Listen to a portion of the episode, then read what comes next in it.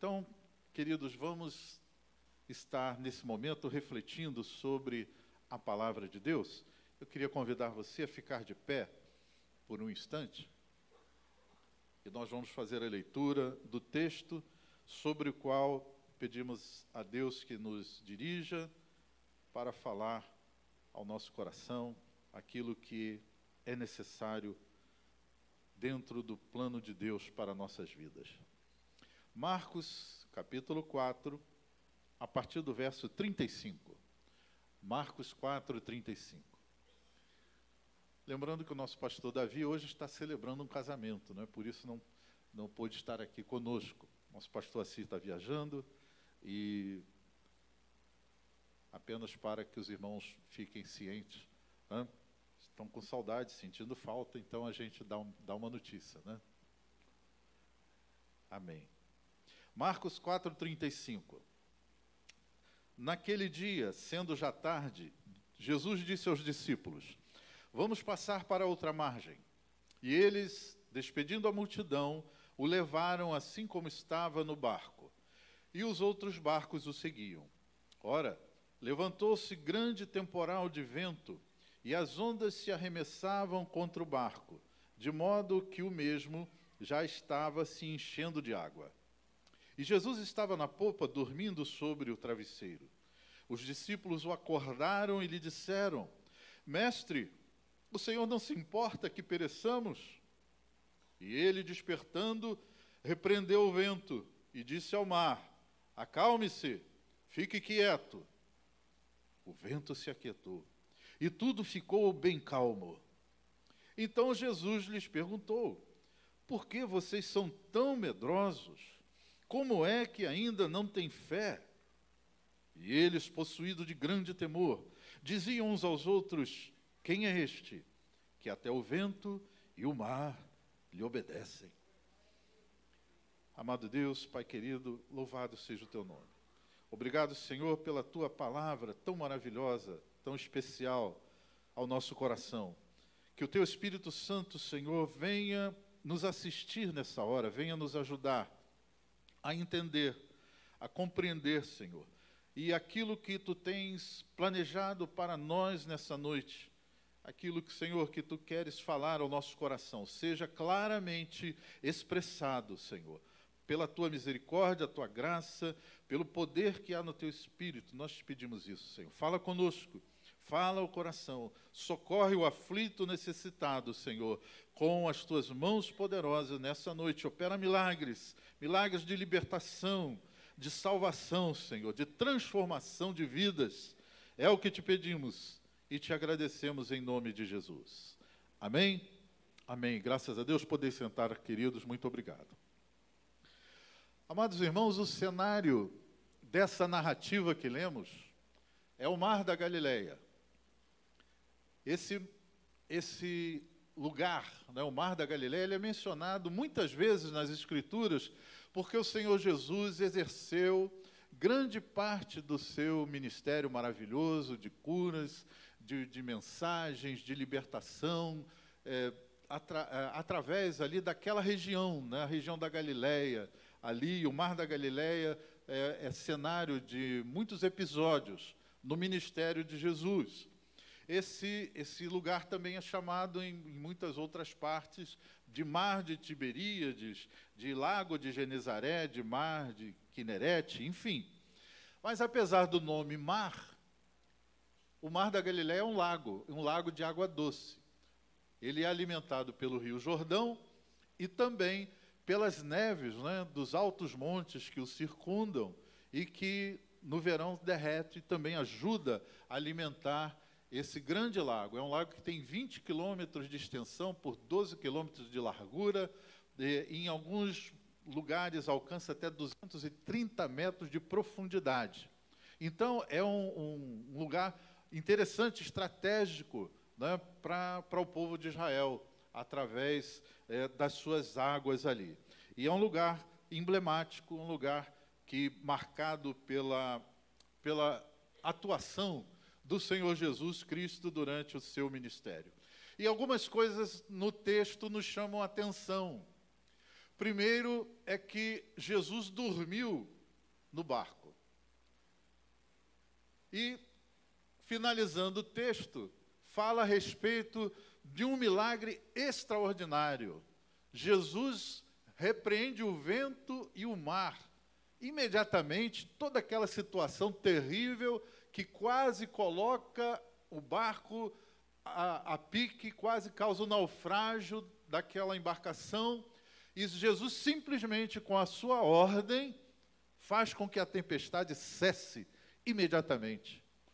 Vento, aquieta-te, mar, acalma-te, e tudo se fez bonança. Então, esses dois, esses dois fatos marcantes, irmãos, eles nos mostram a dupla natureza de Jesus, a sua humanidade, porque Jesus estava dormindo, por quê? Cansado, é óbvio. Né? Jesus estava cansado. Irmãos, a marca do ministério de Jesus era a sua intensidade. Quando lemos os evangelhos, nós vemos Jesus sempre em atividade, sempre em ação, sempre caminhando de uma cidade para outra, pregando a palavra de Deus, falando a respeito do reino de Deus, libertando os endemoniados, curando os enfermos, multidões o seguiam e a palavra de Deus diz até em certo momento que eles não tinham tempo nem para comer. E as pessoas vinham atrás do Senhor Jesus procurando a, a, a, cura das suas enfermidades, procurando a solução dos seus problemas e também sedentas de ouvir a sua mensagem. Multidões ouviam Jesus horas a fio encantadas com a sua palavra, encantadas com a sua mensagem. Então, era um ministério intenso, de grande atividade. E fora a sua atividade diária, muitas vezes Jesus passava noites em oração. Jesus subia o monte ou ia para o deserto, ou seja, ele, ele procurava um lugar isolado para ele ter momento de oração, de intimidade com Deus. Então, a marca do ministério de Jesus era intensidade. E nessa ocasião, eles estavam atravessando o mar da Galileia. Jesus, então, cansado, vencido pelo cansaço, ele adormece na embarcação. É um fato marcante interessante nessa passagem.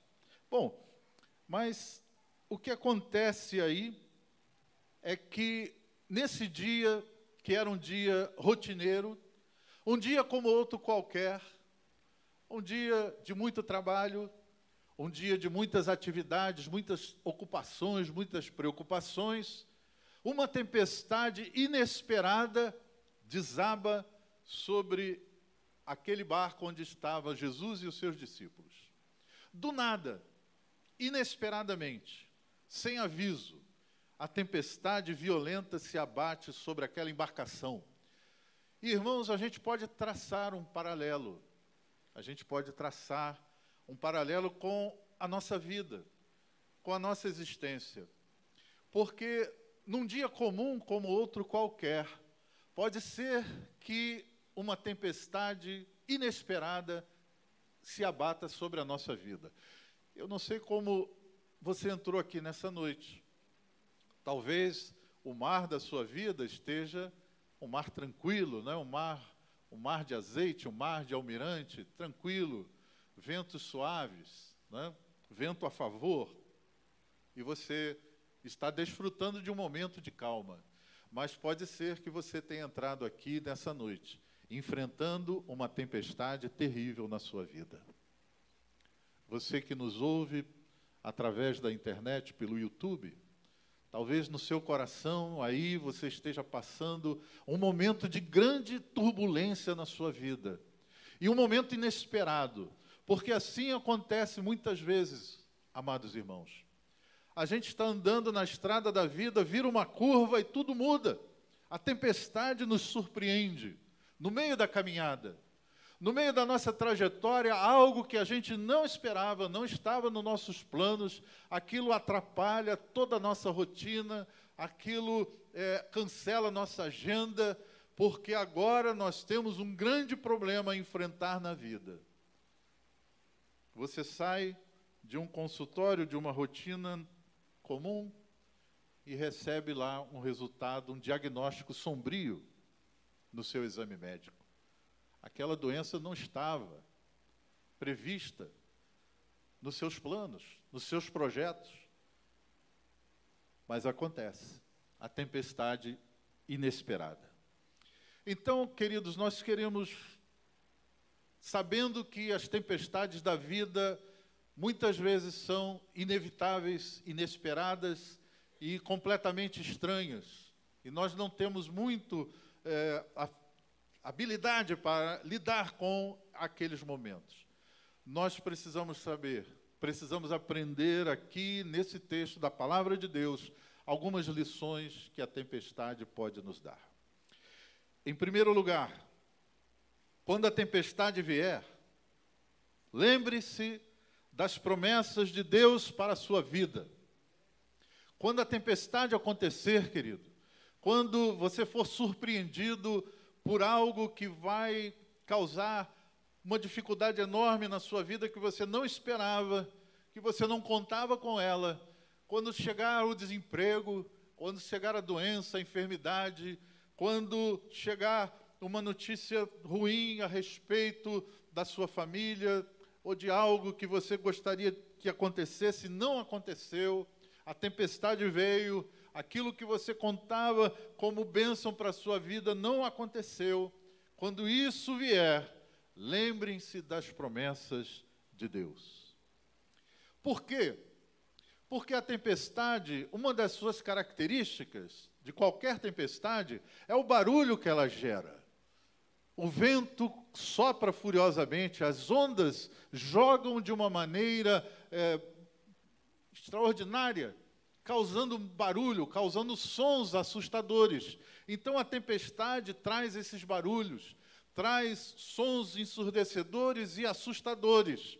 E nesse, nessa confusão, nesse barulho tremendo que a tempestade traz, muitas vezes se torna difícil nós ouvirmos a voz de Deus. Então, quando a tempestade vier, lembre-se das promessas de Deus, lembre-se da palavra de Deus. Não ouça vozes estranhas, não dê ouvidos a, a barulhos que não são familiares. E também não deixe que o medo que a tristeza, que a aflição falem mais alto do que a voz de Deus. A Bíblia, irmãos, nos alerta que o nosso coração é enganoso. Então, a tempestade, as aflições da vida, as dificuldades inesperadas que enfrentamos, ela tem o poder de, de abalar o nosso equilíbrio emocional, de colocar a nossa emoção em, em confusão e desequilíbrio.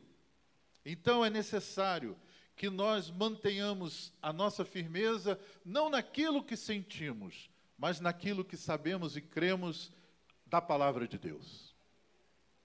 Da palavra de Deus. Porque o nosso coração é enganoso. O nosso coração nos engana, nossas emoções nos traem. E ser guiado pelas emoções não é bom. Porque as emoções, queridos, elas podem ser boas companheiras mas são péssimas conselheiras. Não se deixe guiar por emoção.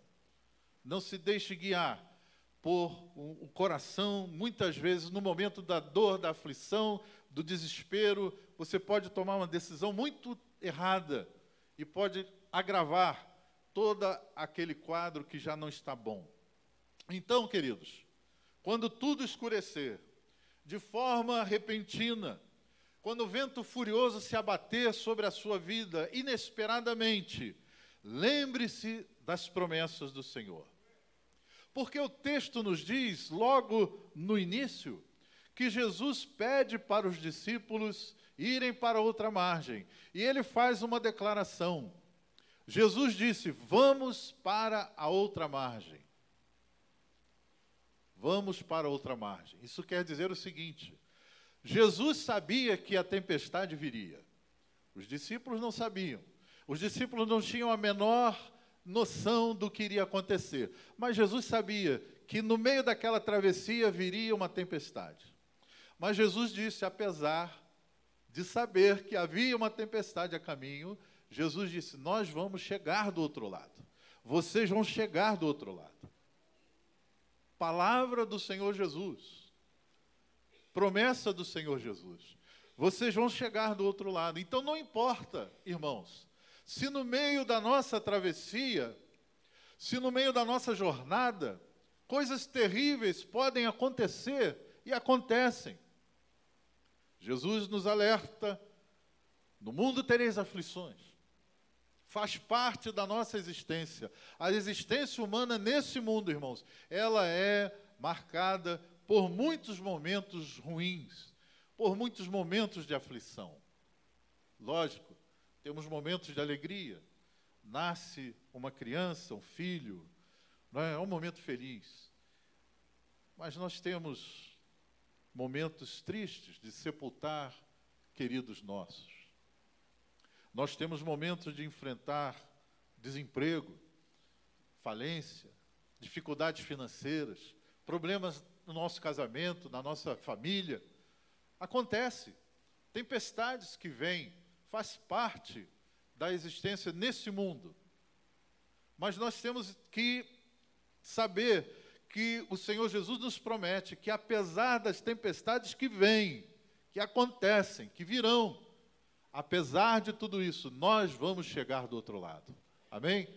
Se você entrou aqui nessa noite, talvez aflito e, cansado no seu coração, né, de enfrentar as lutas, a tempestade, saiba que há promessa de Deus para a sua vida. Que essa tempestade, que essa luta, ela é momentânea, ela não vai destruir você. Ela não vai afundar o seu barco. Você vai chegar do outro lado. Amém? Promessa de Jesus. Quando a tempestade vier, lembre-se, se agarre nas promessas do Senhor. Moisés escrevendo no seu livro de Números, capítulo 23, verso 19, ele diz o seguinte: Deus não é homem para que minta, nem filho do homem para que se arrependa. Acaso ele fala e deixa de agir? Acaso promete e deixa de cumprir? Deus não é homem para mentir. As promessas de Deus, as palavras do Senhor, elas sim nos fazem descansar, mesmo no meio de grande tribulação. Aleluia! Louvado seja o nome do Senhor. Pedro e Tiago foram presos por ordem do rei Herodes. Imediatamente, Herodes dá uma ordem para que Tiago seja decapitado, e assim acontece.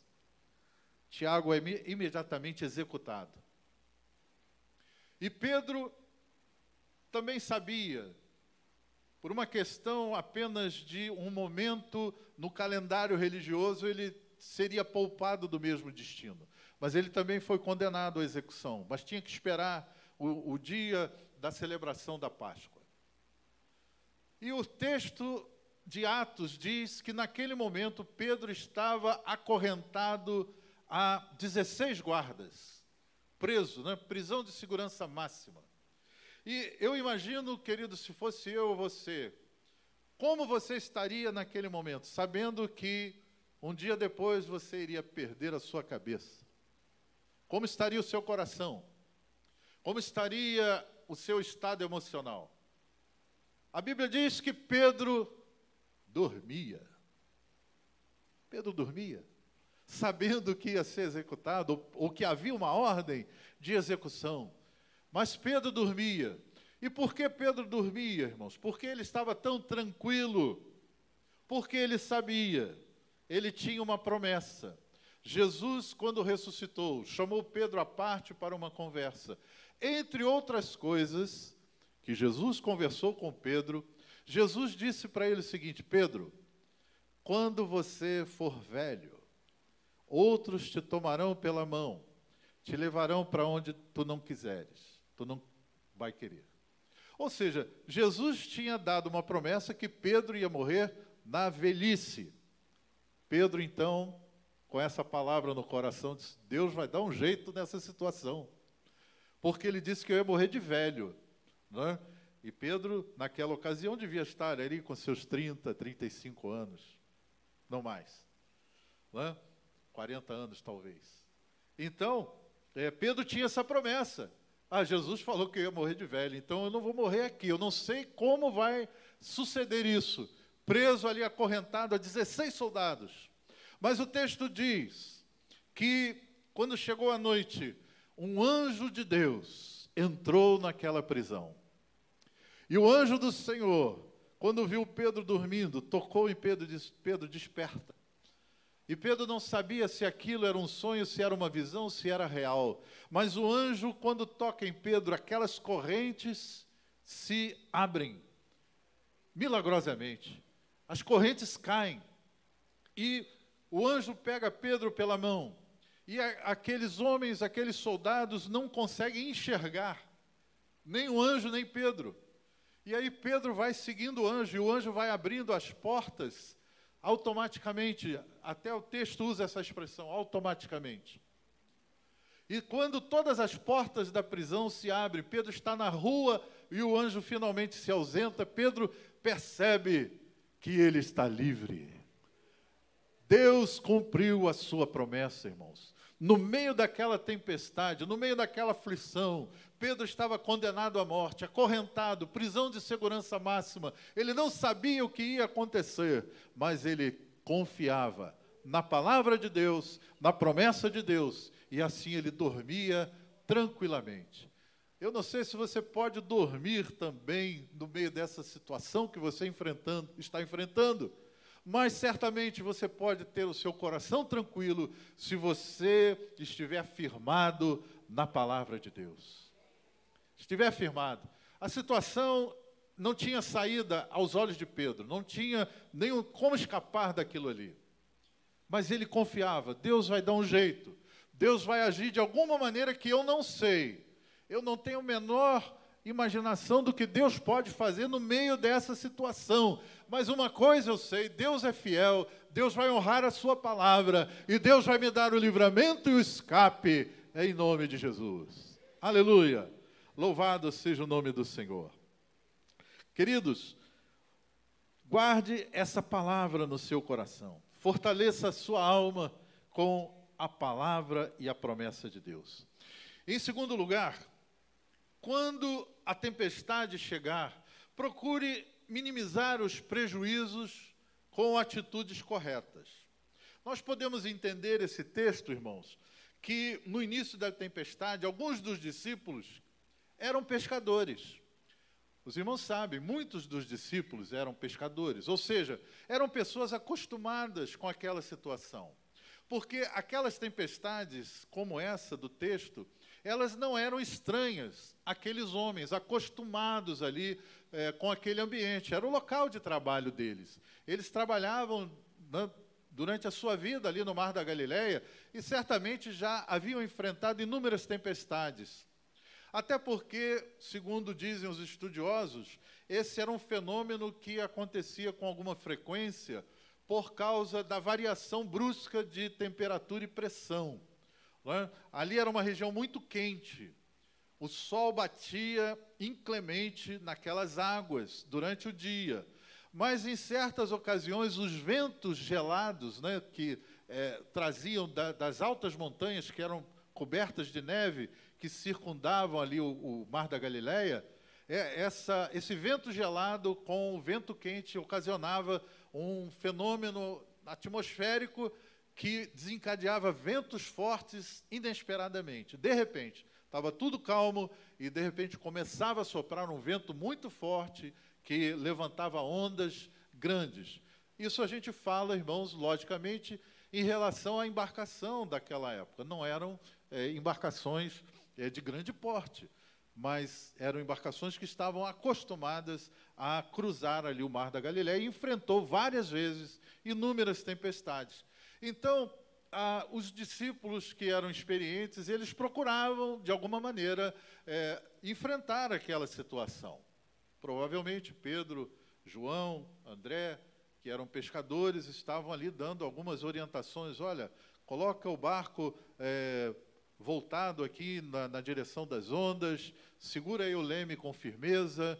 Você aí vai tirando água do, do barco com o balde e vamos enfrentando. Daqui a pouco a gente passa essa tempestade. Foi a primeira providência, colocar em prática as suas habilidades, fazendo algumas manobras, posicionando o barco, baixando a vela, enfim, fazendo o que eles sabiam fazer. o que eles tinham habilidade, estavam acostumados a enfrentar aquele tipo de dificuldade.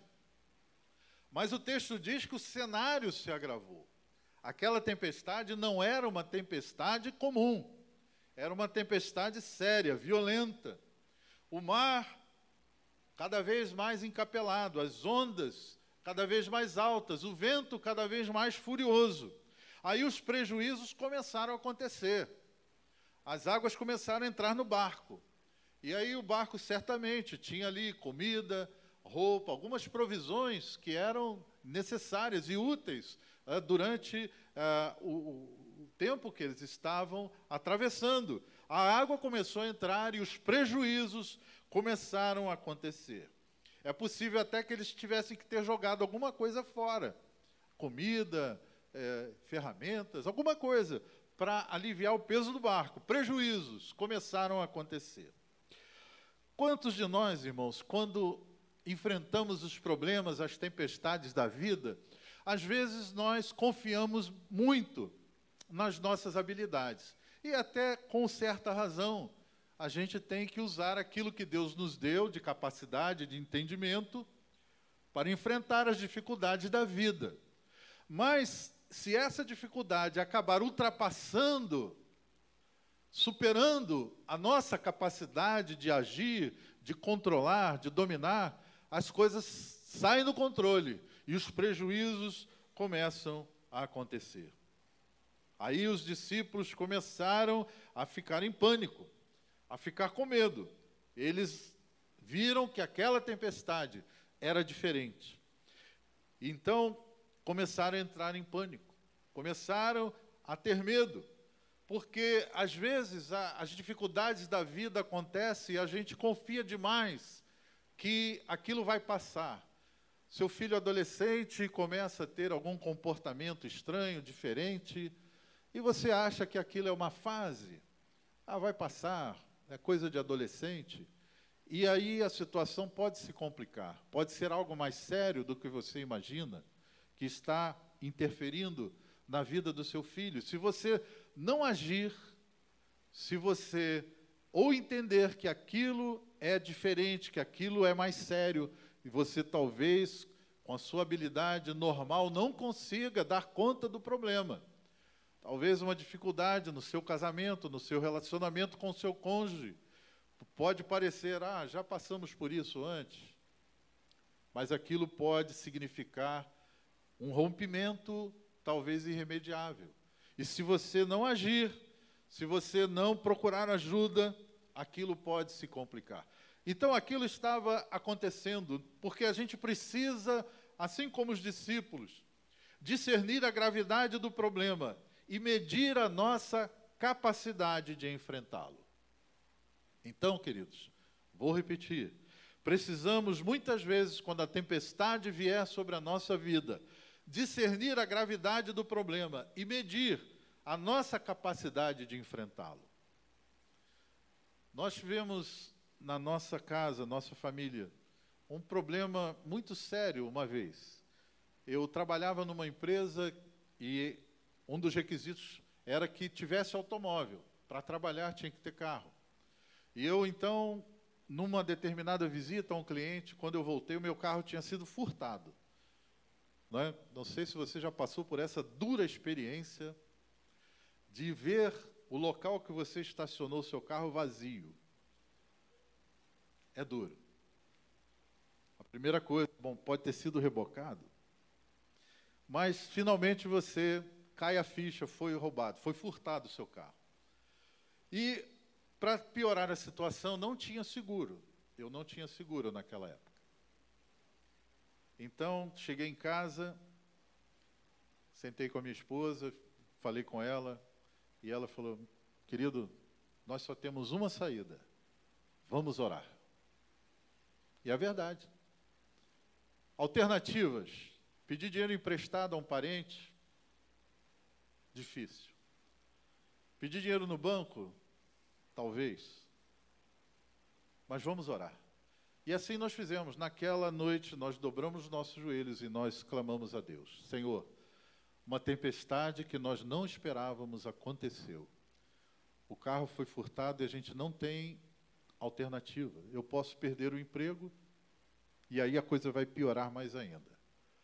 Nós oramos ao Senhor. No dia seguinte, às 10 horas da manhã, eu cheguei de ônibus na empresa e já tinha feito o BO, tinha explicado a situação, mas estava na empresa. Às 10 horas da manhã, toca o telefone. Eu queria falar com o senhor Anselmo. Eu atendi, pois não. Senhor Anselmo, quem está falando aqui é fulano de tal. Eu sou taxista, eu moro na comunidade tal. E eu vi um carro, um Fiat Uno branco, com as portas abertas, às 5 horas da manhã, quando eu estava saindo para trabalhar. Me chamou a atenção, o carro está parado com as portas abertas. Eu olhei e vi um crachá da empresa. Ele procurou na, na, na lista telefônica, naquela época, na lista telefônica, o nome da empresa, o telefone, me ligou e me achou. E disse: Olha, eu, eu sou crente, eu sou evangélico, eu vi que no seu carro tem um adesivo também falando a respeito de, de Jesus, do Evangelho. Não, tudo bem, meu irmão, sou crente também. Mas aonde está o carro? Está em tal lugar assim, assim. Como é uma comunidade, eu não posso levar você lá. Mas eu te indico onde está, você vai lá e pega o seu carro. Irmãos, assim eu fui. Peguei um colega do trabalho, ele me levou. Nós chegamos lá, o carro estava exatamente parado lá. Como ele foi furtado, eu estava com a chave. A chave estava comigo. O carro estava lá com a porta aberta. Eu coloquei a chave no contato, virei, o carro pegou, eu fui embora. Fui para a empresa com o carro. Irmãos, não levou 24 horas. O carro estava recuperado. Um milagre. Um milagre, irmãos. No Rio de Janeiro, não é um milagre? Alguém já viu isso acontecer? Eu, eu não sei, pode ter acontecido. Mas eu considero um grande milagre, uma resposta de oração. Naquela hora da tempestade, o Senhor teve misericórdia de nós e nos ajudou. E operou um grande milagre. É? Depois eu fui, comuniquei, fiz tudo o que tinha que fazer e fiz um seguro, viu, irmãos? Faça seguro do seu carro. Não deixe de fazer. Nunca mais eu deixei de fazer seguro.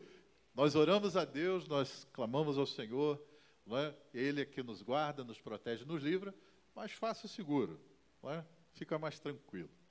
Aleluia. Então, queridos, nós precisamos medir a nossa capacidade de enfrentar as tempestades da vida. E quando vier a tempestade, irmãos, lembre-se, Jesus está no barco. Jesus está no barco. Vejam a situação dos discípulos. Eles entraram em pânico, em desespero, por quê? Porque Jesus estava fora do alcance visual deles. Naquele tumulto, naquela confusão, água entrando no barco e o barulho das ondas do vento, eles, do vento, eles olhavam para um lado e para o outro e não viam Jesus. Cadê Jesus nessa situação? Cadê Jesus no meio do meu problema? Eu não estou vendo Jesus. Eu não estou enxergando Jesus. Será que ele está aqui? E eles então lembraram: eu não estou vendo Jesus, mas eu sei que ele está no barco. Eu sei que ele está no barco. Então, queridos, assim como os discípulos, quando vier a tempestade, lembre-se: Jesus está no barco. Finalmente eles se lembraram. Depois de ver que aquela tempestade não tinha o menor controle, eles iriam realmente naufragar. Quando eles chegaram a essa conclusão, apesar da sua habilidade, apesar, apesar até de lembrar que Jesus tinha prometido que eles iam chegar do outro lado, mas a situação era tão grave, tão séria, que eles entraram em pânico até que eles se lembraram. Jesus está no barco, Pedro. Jesus está no barco, vamos, vamos procurar. Onde ele está? Ele está dormindo. Ele está na popa. É, alguns dizem que era um lugar na, na, na popa do barco que ficava mais embaixo, onde guardavam as redes, onde guardavam ali é, algumas lonas, é, alguns que Jesus deitou ali e dormiu. E ali eles foram para falar com Jesus. E chegaram e fizeram a oração mais tola que eu conheço. Oração mais tola, mais boba. Senhor, o Senhor não se importa que pereçamos? Senhor, nós vamos morrer aqui. O Senhor vai morrer. Nós vamos morrer. Vai todo mundo morrer. Que oração boba para falar com o Senhor do universo, com Deus Todo-Poderoso. Nós vamos morrer. E Jesus então se levanta, acorda e vê aquela situação toda, vê o pânico estampado no rosto dos seus discípulos, e ele então se levanta e diz para o vento: Aquieta-te! E diz para as ondas: Acalma-te! E imediatamente tudo se fez calmo. O vento cessou, as ondas abaixaram, as nuvens negras se dissiparam, e agora tudo se fez calma. E Jesus então faz a pergunta: vocês são tão medrosos, por quê? Vocês ainda não têm fé. Vocês estão diante de alguém que vocês nem imaginam quem é. Porque exatamente naquele momento, eles começaram a se perguntar uns aos outros: que homem é este? Que homem é este que manda nos elementos da natureza?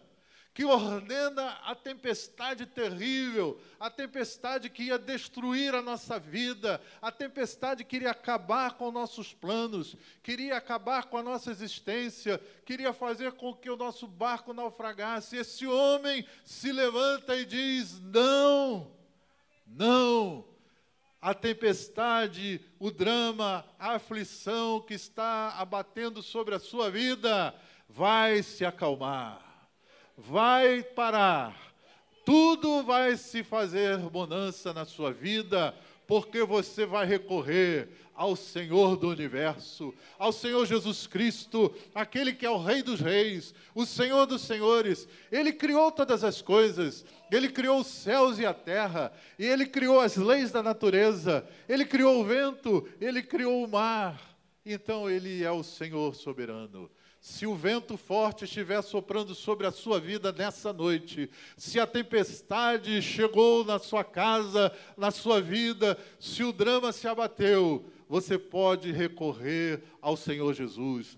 Ele está no barco, ele não, não está ausente, ele não foi embora, ele não te abandonou, ele não te deixou é, a sua própria sorte. Ele está com você. Clame a Ele, clame ao Senhor nessa noite, porque Ele é fiel e verdadeiro. Ele é fiel para estar ao seu lado nos momentos mais difíceis e complicados. Finalmente, quando a tempestade passar na sua vida, quando o drama for embora, quando a dificuldade terminar, nós vamos conhecer melhor o nosso Deus. Nós vamos conhecê-lo melhor nós vamos ter um, um, amadurecimento, nós vamos ter um conhecimento maior na nossa alma e no nosso coração. O nosso Deus vai ser mais facilmente identificado do seu poder, da, da sua capacidade de agir e nos ajudar, independente do problema. Assim como os discípulos enxergaram quem é este homem. Que homem é este que até o vento e o mar lhe obedecem. Quando nós temos uma visão correta de quem é o nosso Deus e o que ele pode fazer por nós, irmãos, o medo vai embora, a aflição termina, o problema já, já não exerce nenhum tipo de domínio, de pânico sobre nós. O nosso coração se enche de plena confiança e de fé. Nós podemos cantar como o salmista: O Senhor é a minha luz e a minha salvação. De quem terei medo? De quem terei medo? O Senhor é a minha luz e a minha salvação. Ele é a fortaleza da minha vida. A quem temerei? Quando a tempestade cessa e tudo se acalma ao nosso redor, é tempo de rever o nível do nosso conhecimento do nosso Senhor. Irmãos, Deus tem o controle da história. Deus tem o controle da história. Tudo que acontece está debaixo do pleno domínio do Senhor. Nada foge ao seu propósito. Pode não parecer para nós, a nossa limitação humana, nossa capacidade de entender as circunstâncias da vida, elas são mínimas. Nós não temos condição de olhar o que vai acontecer na próxima curva? Não temos, mas Deus sabe. Deus sabe dos desdobramentos, do que vai acontecer, daquilo que, no momento, para aqueles discípulos parecia a morte certa, parecia um prejuízo incalculável. Tudo aquilo terminou numa grande bênção e no momento em que eles louvavam a Deus, agradeciam a Deus e aumentou a sua visão espiritual. Eles estavam agora preparados para problemas muito mais graves e mais sérios que eles iriam enfrentar na vida. E assim acontece conosco. As provações vêm, queridos, para nossas vidas, não para nos destruir, mas para nos fortalecer quando nós confiamos no Senhor Jesus. Então, quando a tempestade vier, confie na promessa de Deus. Nós devemos levar a Deus todos os nossos problemas, todas as inquietações e receio. Não importa as circunstâncias adversas, porque ainda que a gente não perceba, Jesus sempre está ao nosso lado. Jesus pode estar fora do alcance visual, ou fora da nossa percepção espiritual, é, do momento que a gente está vivendo, mas Ele jamais deixou de estar ao nosso lado. Ele prometeu: Eis que estou convosco todos os dias, nos dias de sol e nos dias de tempestade. Ele está conosco. Ele não se ausenta na hora da dificuldade. Não, ele está conosco. A gente pode não enxergar, mas ele está conosco. E as lutas pelas quais passamos nos farão conhecer mais e melhor o nosso Deus. Amém? Que Deus possa nos abençoar nessa noite. Que essa palavra produza em nós fé, confiança no nosso Deus, que sempre está conosco, jamais nos abandona.